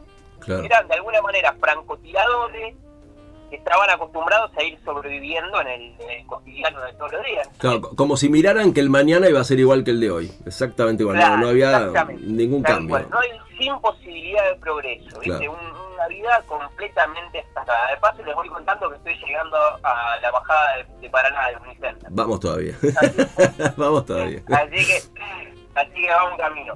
Eh, bueno, entonces en ese, en ese contexto es que decidimos largar la primera cooperativa. Hoy hay 16 cooperativas en la Federación de Cooperativas de Personas en Situación de Caché. Ujú. 16 cooperativas de distintos rubros, una multi, pero lo cierto es que eh, la primera fue una constructora, porque era lo que teníamos más a mano. Yo tenía un ingeniero civil que estaba dispuesto a venirse a laburar a la constructora, tenía un maestro mayor de obra que estaba dispuesto a dirigir la obra y tenía un montón de los pibes que vivían en el hogar que tenían oficios de obra. Entonces la primera cooperativa que armamos fue una constructora que su primera obra fue construir 14 viviendas sociales en la isla Maciel, que es un barrio popular de Avellaneda. La primera obra que agarramos fue una obra pública y cuando vimos que armamos un equipo bárbaro y que además teníamos capacidad de trabajo, digo, bueno, probamos con esto, ahora tenemos que agarrar alguna obra privada. Mi viejo es arquitecto, jubilado, le ofrecen una obra y me dice, la capaz me agarraron los chicos tuyos, bueno, dale, que, que, que la. Le digo al ingeniero civil, que es el presidente de la cooperativa, digo, escúchame, fijate, anda a verlo. Agarraron una obra en un country de zona sur que se llama Nuevo Jackson y empezaron a hacer la obra. Empezaron a hacer la obra de una casa ahí en la cooperativa, vieron cómo laburaban y les, les encantó. Y los contrataron para hacer dos casas más en el country. Y se empezó a ordenar la vida de esos pibes, porque esos pibes empezaban a cobrar un salario digno y a la vez, como son socios de la cooperativa y esquema de las cooperativas es una economía circular, a fin de año cuando hice el balance de la cooperativa, les tocó una moneda a cada uno de las obras que habían hecho. Eso fue la primera vez en su vida que les pasó. Entonces había que hacer ahí, había otro desafío, enseñarle qué hacer con la plata a esos pibes. Porque Claro. si no te transformás, digo, si yo agarro ahora y te doy un millón de dólares, vos no sabés qué hacer con un millón de dólares. Totalmente.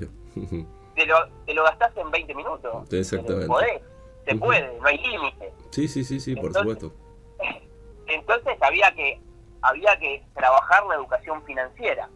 Y ahí es que empezamos a ver que estaba bueno trabajar en la terminalidad educativa y abrimos una, un esquema de alfabetización primaria y secundaria con el programa FINES, que es de finalidad educativa, y a la vez le agregamos eh, educación financiera. Entonces, los pibes que vivían en el hogar y que trabajaban en la constructora iban al colegio y en el colegio aprendían a qué hacer con la plata que ganaban. Cuando vimos que ese esquema daba resultado, empezamos a replicarlo con otras realidades. Y empezamos a sumar distintas cooperativas de distintos rubros. Y bueno, entre esas, te digo la- la- las más llamativas. Ujú. Está la constructora, hace muy interesante una carpintería que hace muebles del estilo de, de muebles de Johnson, vieron esos muebles de, de- con placas que tienen herrajes, que se cierran solos, son muy pintorescos, muy lindos y ahora se usan mucho, así que nada, esos muebles y lo hacen bárbaro, paso paso el chivo de, de la Está muy bien. porque algunos necesitan renovar la cocina o el vestidor. Eh, no solo eso, no solo eso, sino que empezamos a armar una fábrica de cerveza artesanal que se llama Brew, es el, el apócope de la palabra Bruderschaft, que quiere decir hermandad, lo que pasa es que somos pocos los que la podemos pronunciar de corrido. Entonces decidimos acortarla y ponerle Brew, que es una palabra pegadiza que suena, y esta es una cooperativa de producción de cerveza artesanal que hoy por hoy produce 7 kilos propios de cerveza y está produciendo en latas y está embarrilando y vendiendo en bares y, y hace una cerveza con altísimos estándares de calidad. Eh, la, una fábrica de mozzarella que tiene tres líneas de, producción de mozzarella, una mozzarella de alta gama, que son todos los que es eh, mozzarella de búfala, flor de ave y todo eso, o una mozzarella de gastronómica, de, gastronomía, y una línea de mozzarella de, de menor calidad, muy rica y muy buena también, pero de menor calidad, y ahora estamos viendo si empezamos a producir, están viendo eso, me contaban el otro día, si empiezan a producir mozzarella vegana. Eh, y después, eh, la cooperativa gastronómica, que es la que hoy nos convoca, que comenzó como una roticería que le vendía viandas a las fábricas de la zona de Avellaneda, de Wilde, de Lanús, hasta que por una de esas cosas nos contactan de aerolíneas argentinas y nos preguntan si nos animábamos a hacer las viandas para los hangares de aerolíneas y comenzamos de la mano de Abel, de Alejandra, que es eh, la mamá de Abel y que es cocinera hace mucho tiempo, a capacitar a los pibes de- del hogar en gastronomía y a producir viandas para los hangares y las oficinas de aerolíneas argentinas, tanto de Seiza como de Aeroparque. Eso fue muy bien y bueno, casi que, que la cooperativa se empezó a dedicar a, a hacer catering, empresariales. Empezamos nosotros a trabajar también en el Ahora, de Buenos Aires. Una cosita, una cosita, Juan. Manuel. O sea que la estructura es común a todos los emprendimientos. La estructura es común a todos los emprendimientos en cuanto a federación, que eso Claro. lo que le proporciona es una estructura administrativa Ujú. a todos los emprendimientos. Después cada cooperativa es una persona jurídica independiente. Claro, por supuesto, pero quiero decir, es como un esqueleto que es común a la funcionalidad de cada uno. Después. a las se- 16 cooperativas. Claro, exactamente, tal cual, tal cual. Eh, y que es lo que también le permite al principio funcionar. Porque vos imaginate que, y muchos de los muchachos de la cooperativa de construcciones, que hoy totalmente autónomos en la cooperativa de construcciones, digo, pero que cuando arrancó muchos ni siquiera sabían escribir, imagínate que hay cosas que hay que hacer para administrar y seguir una, una estructura jurídica que exigen cierto acompañamiento y cierta pedagogía también. Entonces, lo que le, le empezó a proporcionar la Fundación, el IPAFO, la fundación que yo presido, es la estructura para que eso pueda funcionar y sobre todo que se pueda sostener en el tiempo. Que ninguno Claro. se desanime porque la cosa no funciona al principio. Que Claro. ninguno no baje los brazos porque le rebotaron un proyecto que presentó. Entonces digo, eso y esa resistencia, esa resiliencia frente a la frustración, frente al fracaso que tenemos algunos más desarrollada, no todos la tienen. Entonces hay que ayudarlos a desarrollarla también, porque no es lo mismo que me reboten un proyecto a mí, que me aprobaron un montón de proyectos en mi vida, que le reboten un proyecto a ellos, que a lo mejor es el primer proyecto Claro. que tienen serio en toda su vida. Entonces, digo, de repente me, me parecía que el desafío era acompañar el inicio, la génesis, si se quiere, eh, de, de la vida de estas cooperativas, y entonces por eso creamos la federación, sobre todo porque armamos una estructura donde ellos puedan tener recursos, un recursario, no sé, tener un contador a disposición que liquide eh, los, los, los balances, que los impuestos. Digo, entonces, eh, que todo funcione y que todo funcione con los altos estándares de calidad, bueno, es un proceso y es un proceso pedagógico también y hay que, que desarrollarlo y construirlo y, nada, no viene dado esto, ¿no? no Entonces, el desafío fue generar una estructura donde cada cooperativa pudiera apoyarse Claro. con confianza y, y- y construir desde ahí. Una de las cosas que me llama la atención del Café de la UCI es que cada integrante se siente protagonista del proyecto. Eso es interesante también. Ah, claro. Eso también es sí. muy bueno. Eso te digo que es un laburo también, ¿eh? es una deconstrucción, Claro. porque está muy instalada la lógica empleado-empleador y sobre todo en, en, en pibes y pibas que vienen por ahí de orígenes muy humildes y, y de historias a veces difíciles. No se imaginan nunca que ellos pueden ser eh, en esa lógica el empleador y no el empleado. ¿Viste? Eso, o sea, tienen seteado que, que son el empleado y que su rol es el de empleado y, y que tienen que desempeñar ese papel. Cuando vos le, cuando empezamos, ahora ya no me pasa más, pero cuando empezamos, en los comienzos con, con las cooperativas, eh, yo trabajé mucho esto para dejar claro que no trabajan para mí, porque decían, nosotros trabajamos para el padre. Claro. Me parece que el padre es un caudillo. Claro. que tiene como 300 o 400 empleados. Eh, Un capanga, es un capanga el padre, ¿viste? Claro, tal cual, viste, un puntero político parece, no. No, o sea, no, ustedes no trabajan para mí, ustedes trabajan para ustedes. Digo, eso, eso fue un proceso pedagógico muy difícil de hacer. Que hoy ya está hecho y hoy se lo enseñan entre ellos, Claro. se lo enseñan entre ellos mismos. E- y, y ¿sabés cómo se lo enseñan? Cuando alguno flaquea, cuando hay alguno que de repente, no sé, le cuesta comprometerse con el horario, le cuesta comprometerse con el rol que desempeña. Entonces, ¿sabés qué le dicen? Que acá lo que hacemos lo hacemos por nosotros. Si vos no te comprometés, no te comprometés con nosotros. Te estás, te estás eh, tirando un tiro en el pie, te estás lastimando vos mismo. No estás lastimando a nadie más. Entonces, digo, hay una pertenencia, pero que se trabajó en esa pertenencia. Claro. De un curioso motor de humanidad. Resortes viejos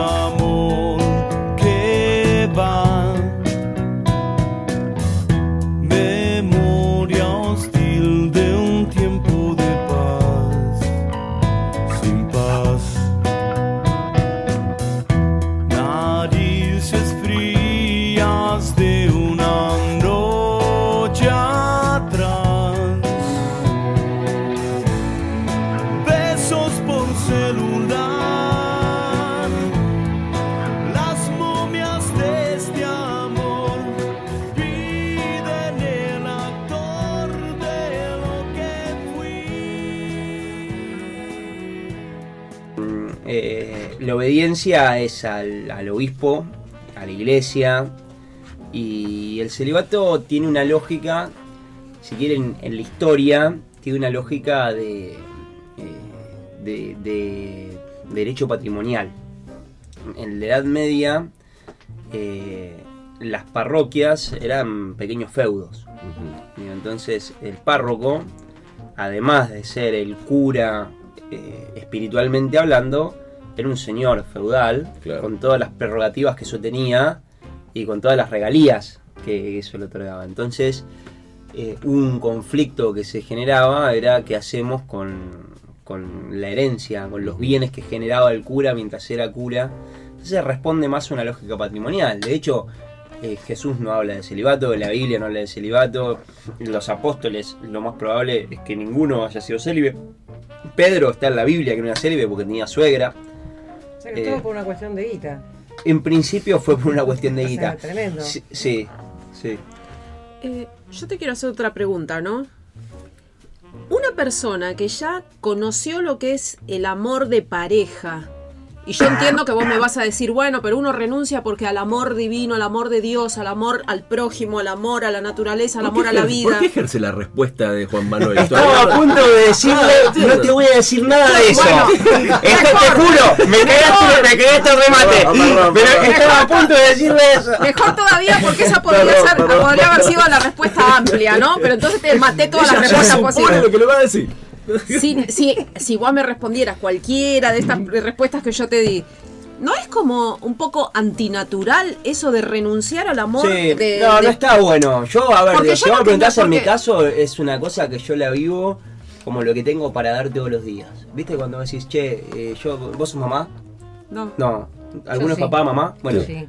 Hacen sacrificios por sus hijos e Sí, hijas. Sí. tiempo. Totalmente. Renunciás a cosas es bueno. su vida propia. Y con gusto, y con gusto. Eh, sí, viste, o no, a esas cosas que che, esto es una cagada, pero No, lo banco igual, viste. Eh, bueno, yo siento que es lo que yo tengo, y es, es lo que tengo para darles, viste. Bueno, yo siento que es lo que tengo para dar. Que es poco, que es insuficiente, que es limitado, que tiene un montón de imperfecciones, pero es lo que tengo para dar y lo doy con alegría y trato de darlo con alegría. Y bueno, es esto, ¿viste? Pero no es lo único que doy eso, ¿viste? Después doy un montón de otras cosas. Pero bueno, ese aspecto que para mí es muy difícil y para mí es doloroso. Bueno, che, esto que es difícil y que es doloroso, es algo que tengo para dar. Me parece que desde, desde ese lugar, vos decís, bueno, pero por ahí lo estás espiritualizando. Sí, por ahí sí. Sí, por ahí lo estoy espiritualizando. Y es la forma que tengo de también de, de asumirlo, de entenderlo, de llevarlo. Es la mejor forma que encontré. No sé si es la mejor forma que existe. Pero es la mejor que yo encontré. O sea, pero es doloroso entonces tener Sí, que sin lugar a renunciar. duda. Porque yo no creo que de un minuto para el otro No. hayas dejado de amar a tu No. novia con la que estabas. No, más vale, no, no, no, y eso, digo, y hoy por hoy, si vos me preguntás, ¿qué es para mí lo. lo mm, yo, yo tengo un montón de sobrinos y mis hermanos tienen hijos e ¿viste? Mm. Y lo, lo más choto es decir, che, y yo no, no voy a poder tener el vínculo ese que él tiene con su hija y con su hijo, que es hermoso, ¿viste? Sí, sí, Digo, ser ese padre vínculo que es único. te explota la es cabeza. único, Sí, ¿viste? sí, decís, che, loco, este Es es un pedacito mío. Claro. Claro, ¿viste? Desde ahí, eso si me preguntás hoy, en este momento de mi vida, en otro momento eso no me importaba. Iba a decir, me chupó un huevo, pero queda feo. Eh, ¿Y hoy te planteas eso? y hoy me lo ¿Por pregunto, sí, me lo pregunto, y también, viste, trato de ir llevándolo, de entregarlo, de, de- de ofrecerlo y, y- y vivirlo con normalidad también, viste, de desdramatizarlo, porque muchas veces uno idealiza lo que no tiene. Todos idealizamos lo que no tenemos, viste, digo, entonces me parece que, que lo importante es eh, en todo en la vida, esto para todo, ¿no? Sí, sí, el Ah, jardín ah, del vecino siempre suena más lindo, ¿no? Es hermoso, los choclos que le robamos al vecino son más ricos, viste. Eh, digo, pero mm, eh, ciertamente que, que, que sí entiendo que es, es desafiante, que es difícil. Pero bueno, entiendo que es una cosa que voy renovando y voy viviendo día a día también, ¿viste? De modo cotidiano. En esta etapa de mi vida, si me preguntás, ¿qué es esto que tengo por ofrecer? Y bueno, los hijos, ¿viste? Decir, me encantaría a mí eso, ese, ese vínculo, ¿no? Es un vínculo que me gusta mucho, que lo miro y lo miro con, con mucha ternura, con mucho amor, me conmueve mucho. Claro. ¿Viste? Es un vínculo que me conmueve. Yo un- a veces eh, veo en una plaza un papá con el hijo, con la hija, una mamá con el hijo, con la hija. Y, y esa complicidad y a la vez es- ese- ese- esa capacidad de contención y de cuidado, digo, es, es un vínculo indescriptible en palabras, las palabras no alcanzan para que... Digo, bueno, eso me conmueve a mí. Y eso no lo podés tener con los chicos que recuperás, por ejemplo. Es distinto, es distinto. No, no, no, no es el mismo No, no vínculo. No, no, me imagino que- No, es un cachito Claro, de eso. claro. es- aparte yo lo veo y hasta en lo Eso, físico. ¿viste? Digo, yo me lo Sí. un narigón, ¿viste? ¿Y eso vos sentís que en algún momento, ahora que te estás planteando esto que antes no, te podría hacer flaquear como para volver para atrás? No, no, pero no es volver para atrás. A ver, digo, el objetivo de la En vida la de todo cristiano, digo. el objetivo de la vida de todo cristiano es ser feliz. Mm. De los curas, de los laicos, de los obispos, de los papas, es ser feliz. Estamos llamados, fuimos creados para ser felices. Entonces nosotros tenemos que ir rodando la vida e ir descubriendo cómo ser Claro, felices ¿quién en no lo te que dice que el día de mañana seas cura, no seas cura, ejerces el ministerio, no lo ejerzas, uno está llamado a ser feliz. Después todo lo demás es una circunstancia en la vida. Yo cura voy a ser para siempre. Así tenga 200 hijos el día de mañana, voy a seguir siendo cura, porque lo que Dios hizo en mi corazón, sacerdotal, lo hizo para siempre. Y eso no se borra, no es como decir, che, no quiero ser más abogado, bueno, renuncio al estudio jurídico, me pongo un kiosco, hago lotería, eso es un laburo, no, bueno, ser cura no es un laburo. Digo, algo en mí cambió para siempre y cambió de esa manera. Digo, algo en mi interior cambió en el momento que fui ordenado cura.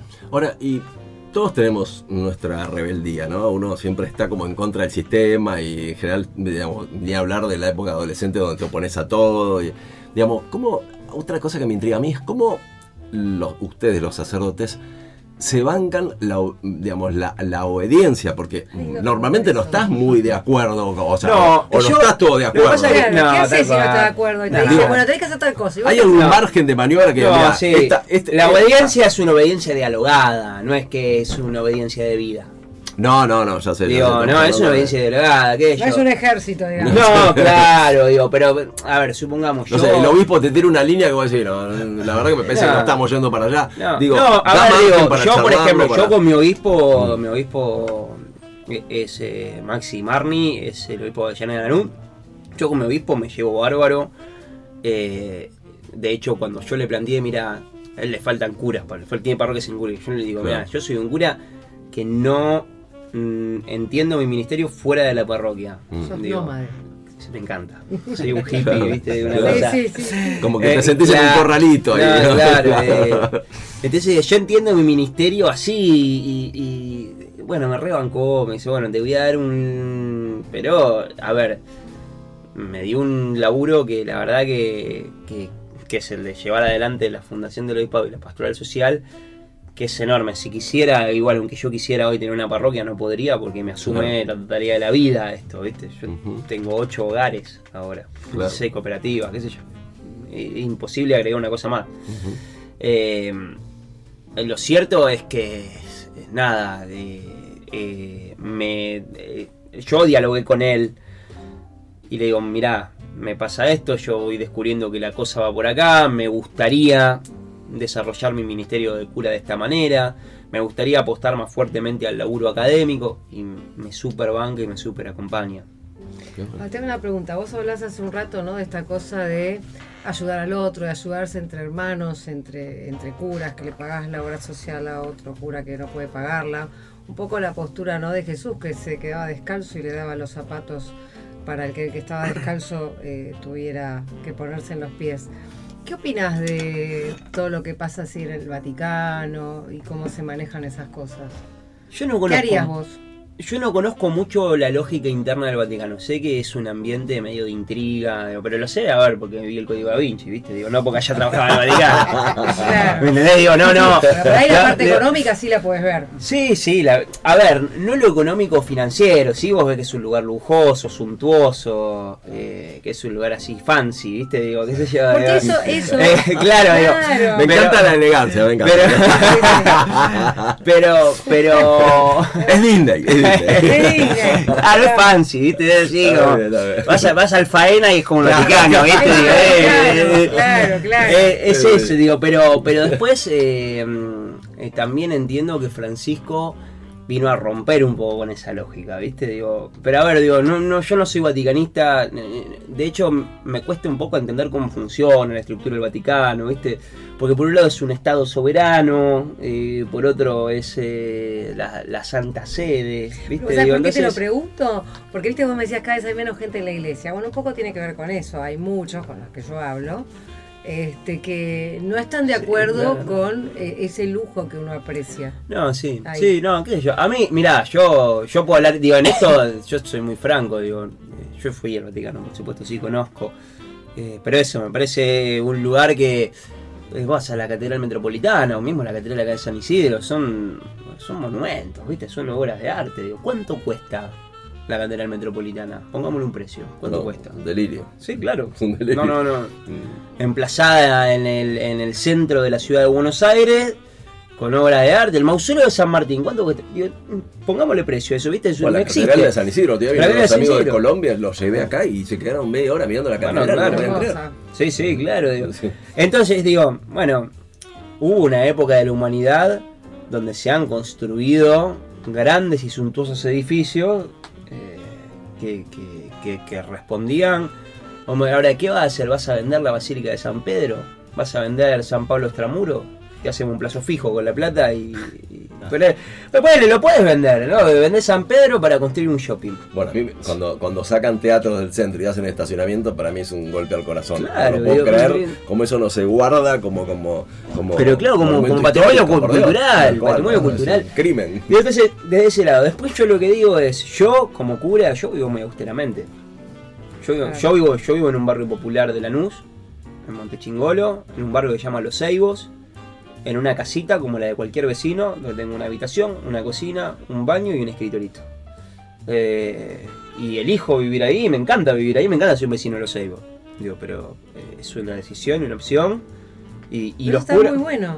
y los curas que no viven en, en Los Seibos, que viven capaz en una casa parroquial más normales, eh, viven también muy austeramente, ¿viste? Vas a la casa de algún cura en una parroquia y tienen. Yo tengo, a ver, yo te- vive, tampoco me, me comen los piojos, vivo en un barrio, pero tengo mi tele, tengo mi computadora, mi laptop, tengo un celular, eh, qué sé yo, tengo un iPhone, di- di- digo, no, no, no. Sí, cosas normales. Normales, digo, Normales. de, de cualquier Claro. laburante, digo, cualquier compañero mío de laburo de la universidad donde yo laburo, tiene las cosas que yo tengo, por ahí un poquito más alguno, yo decido vivir con cierta austeridad.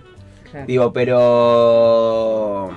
Pero no hago nada que no haga ningún docente universitario. O sea, no, no, no, no es que yo eh, lleno el tanque de agua con champán o. No, yo vivo muy austeramente. Eh, eh, y creo que la mayoría de los curas viven muy austeramente. Bueno, ciertamente, hay cosas que son ya más que patrimonio de la iglesia, patrimonio de la humanidad. La Basílica de San Pedro, y qué yo, tener el techo que lo hizo Miguel Ángel, la Sixtina.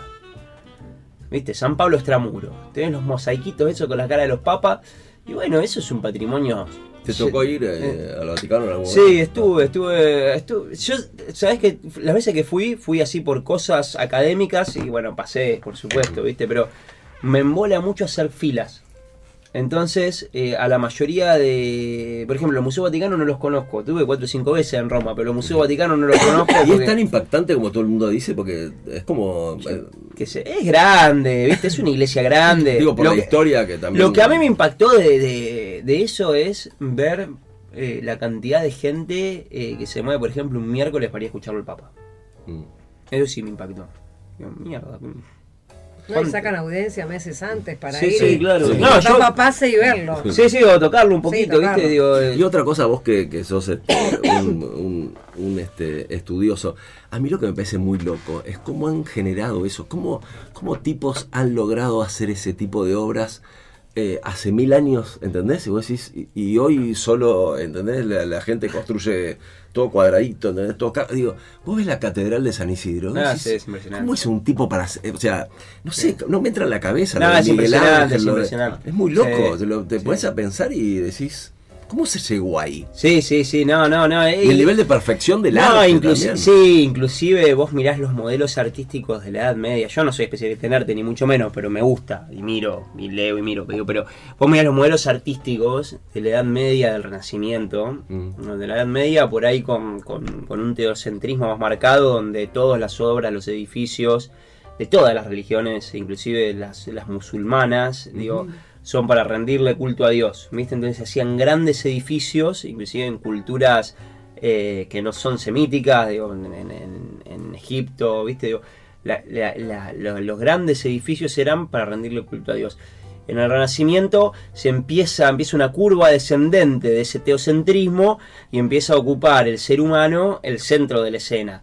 Entonces vienen las grandes obras de arte que ponen al ser humano en el centro de la escena y entonces las grandes esculturas del humano, el David, Mm. ¿viste? Digo, entonces, digo, como el, eh, todo lo humano, lo físico, ¿viste? Eh, los cuerpos tonificados, marcados, la, la- la- la- los cuerpos femeninos con, con- con curvas eh, pronunciadas, digo, todo ese, ese arte renacentista empezó a generar, empezó a hacer réplica de aquello que pasaba en la sociedad, que era que se iba corriendo eh, ese teocentrismo de, la mirada social, iba llegando un antropocentrismo que ponía al ser humano en el centro. Y hoy, si vos mirás el arte, también el arte empieza a ser manifestación de aquello que viven las sociedades y que vive nuestra sociedad. Entonces, en lugar de levantar grandes obras y grandes monumentos a Dios, o al hombre, o al conocimiento, hoy nos movemos en el plano más de la abstracción. Si vos mirás el arte contemporánea, es un arte mucho más abstracta. En un mundo, y en otro mundo tenés el arte popular en el otro extremo. Y el arte popular como una manifestación artística de aquello que atraviesa la vida cotidiana. Porque con cierta trascendencia, con cierta mirada de trascendencia, Entonces de repente muere un pibe en un barrio popular y vos ves que en una esquina le pintan un cielo y un mural con su rostro medio transfigurado que parece un icono y el cielo. Y de repente tenés el pibe que compone un rap para, para honrarlo. Y, y tenés el otro que, que, que se encarga de difundirlo en, en internet y hacen collages digitales y etcétera. Digo, cómo el arte manifiesta aquello que está atravesando la vida. Entonces, intentando redondear, porque yo además de cura soy filósofo, así que hablo por dos. Eh, intentando redondear la pregunta que me haces, Mike, yo creo que, que la respuesta está en eh, que el arte es una expresión tangible de aquello que atraviesa lo humano en ese momento y la sociedad en Sí, ese sí, momento. habla, habla de ¿no? nosotros, Claro, sin duda, eso. tal Sí. cual.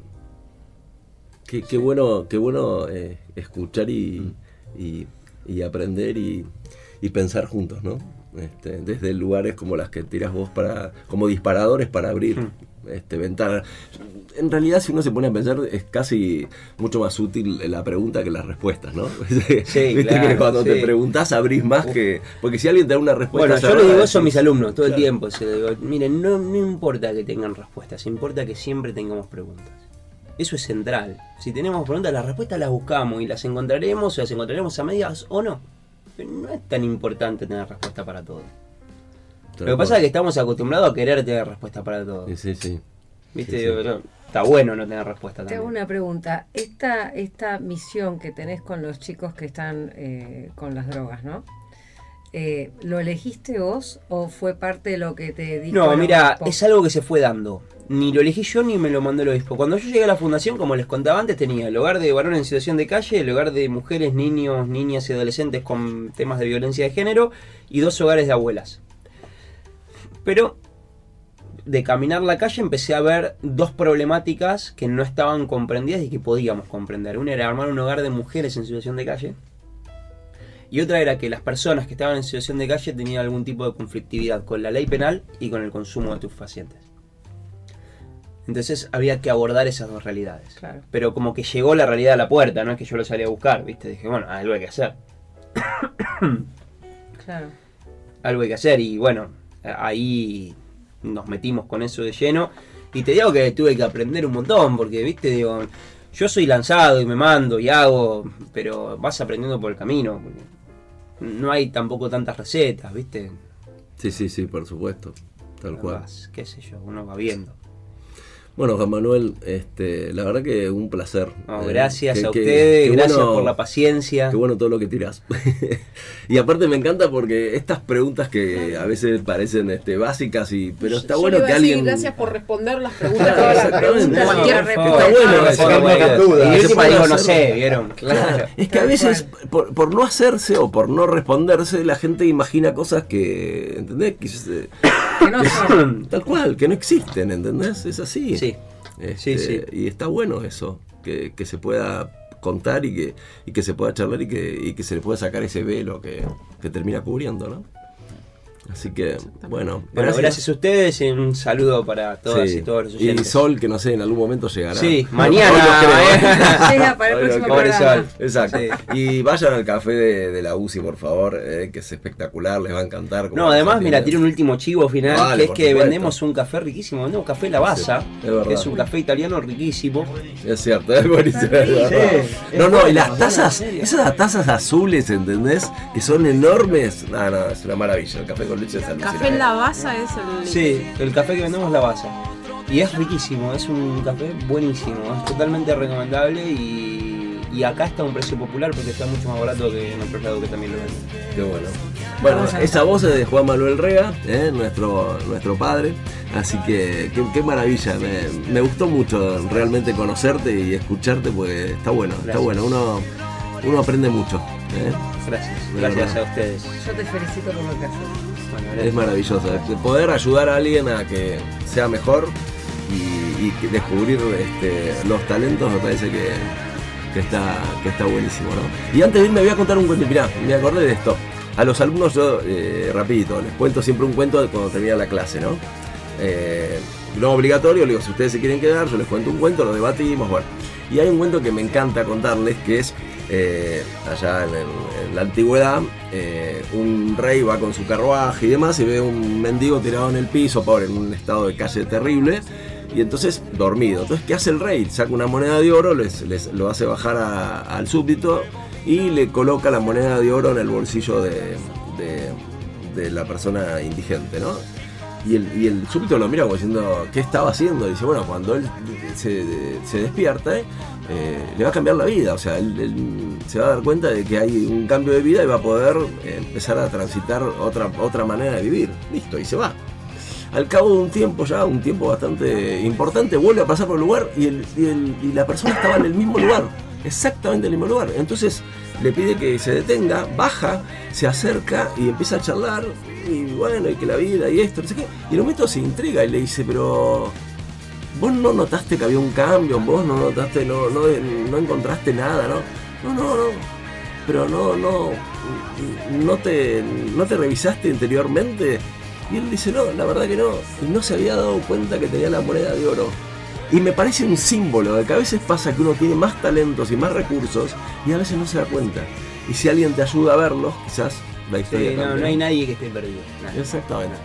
Nos vemos la semana que viene. Chao.